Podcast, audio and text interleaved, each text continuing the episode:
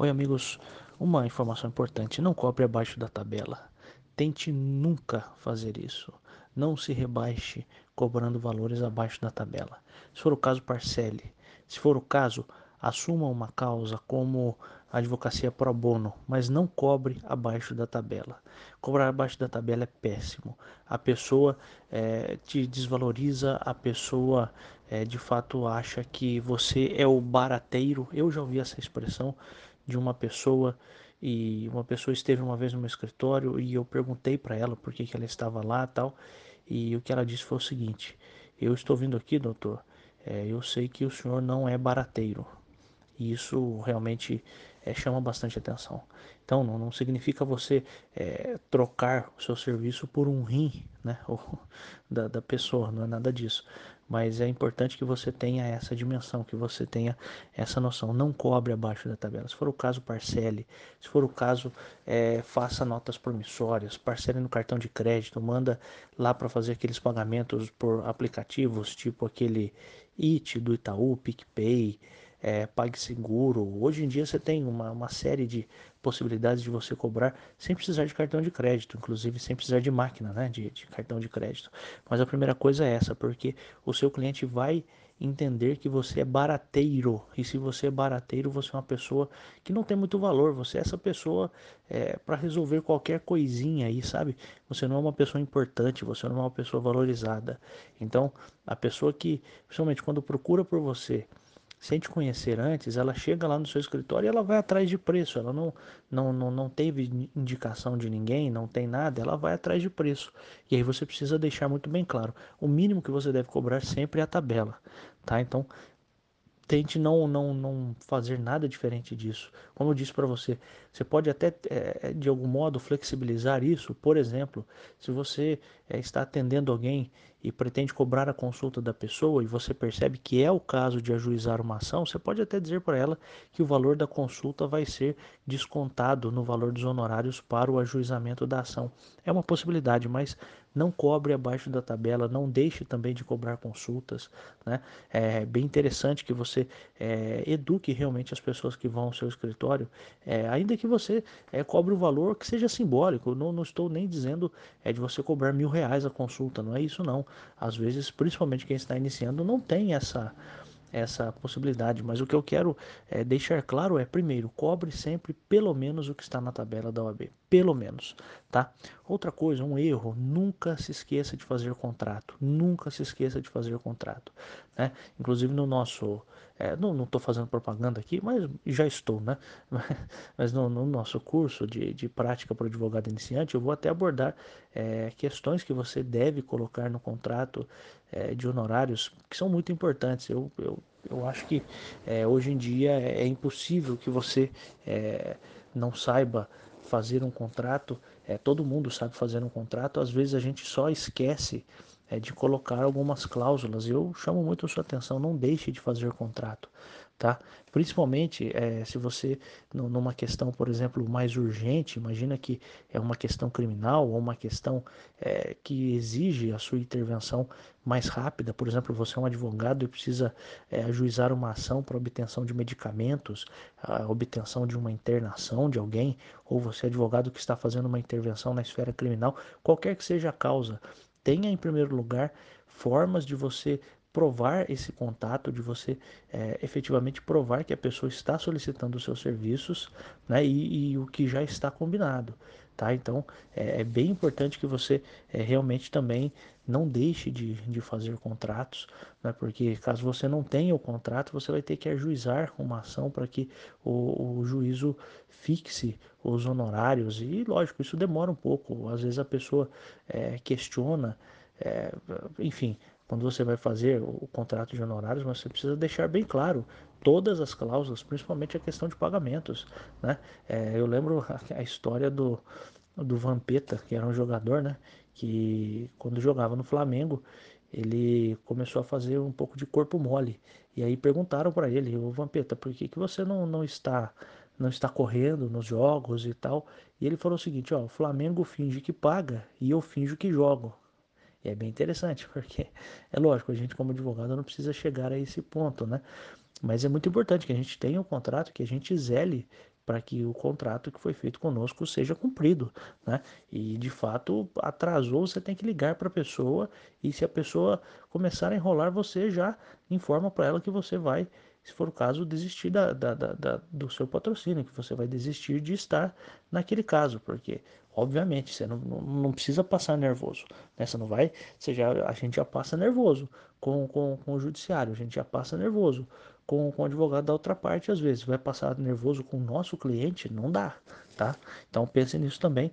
É, não deixe de fazer contrato, não deixe de estabelecer formas de você se assegurar de que você vai receber. Inclusive, uma dica que eu posso dar para você, faça uma promissória. Então, você vai fechar um contrato de 5 mil reais, faça uma promissória, explique para o seu cliente. Quando ele terminar de pagar, você vai devolver para ele a promissória sem problemas. Por quê? Porque para você fazer a execução, é mais rápido do que você ajuizar uma ação para que o juízo fixe os honorários. Né? Então, é, você precisaria pensar por esse lado. Né? É importante que você pense por esse lado. Lógico, se você receber por cartão de crédito ou se a pessoa te der um cheque, você também já está é, bem seguro. Né? Mas pense nisso. E outra coisa que também me parece que é um erro é você aceitar uma demanda de longo prazo num processo que possivelmente você só vai receber lá no final.